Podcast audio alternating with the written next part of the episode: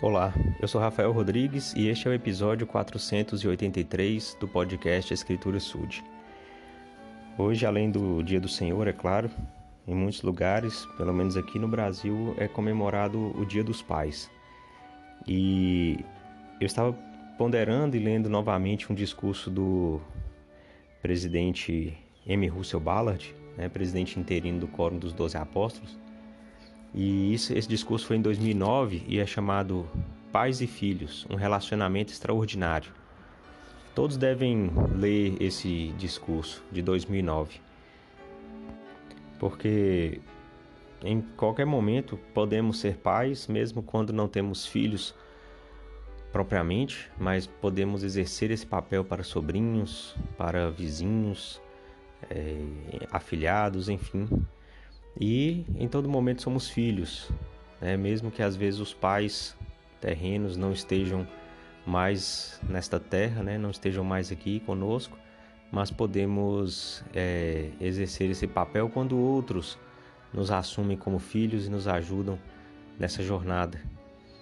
Então, o presidente Ballard ele dá três conselhos para os jovens, né, para os filhos, e, dão, e dá também três conselhos para os pais e é importante que possam ponderar sobre isso.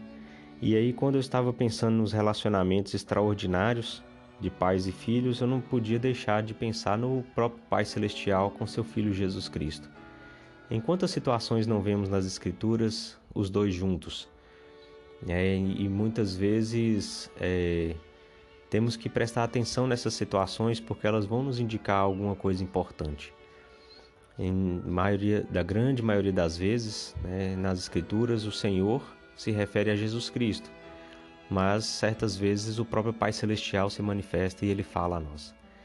E numa dessas situações, eu queria compartilhar quando o próprio Joseph Smith ele precisou orar, ele tinha dúvida sobre o que fazer, ele tinha uma grande questão na vida dele e ele orou. Né? E quando ele foi a um lugar reservado para fazer uma oração, ele declara que ele viu um pilar de luz acima de sua cabeça. E a partir daquele momento que aquela luz descia sobre ele, pouco a pouco, né, que na, na história, né, Joseph Smith História, no versículo 17, ele fala: Quando a luz pousou sobre mim, vi dois personagens cujo esplendor e glória desafiam qualquer descrição, pairando no ar acima de mim. Um deles falou-me, chamando-me pelo nome, e disse, apontando para o outro: Este é meu filho amado, ouve-o.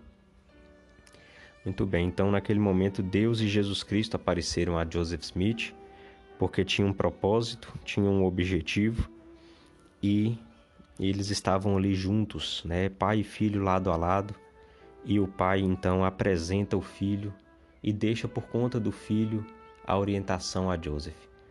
E muitas situações nas escrituras é dessa forma, né? O Pai celestial ele dá testemunho de Cristo. E eles chegaram nessa relação porque Jesus Cristo ele foi um filho muito obediente, que ouviu o Pai e fez a vontade do Pai. E ele chegou na condição em que o Pai já podia passar a responsabilidade para o filho. E é isso que o Elder Ballard ele também fala em seu discurso. Num, num certo momento ele diz para os rapazes: é, Vocês são o orgulho e a alegria dos seus pais. Eles veem em vocês um futuro promissor e esperam que sejam uma versão aprimorada deles mesmos. As suas realizações são fonte de alegria para eles, as preocupações e problemas que vocês têm são as preocupações e problemas deles. Então, pensando nessa situação em que Deus apresenta Jesus Cristo, podemos ver que ele mostra isso, né? Que Jesus Cristo ele pode ser a versão do Pai celestial que agora o representa, que que agora o substitui.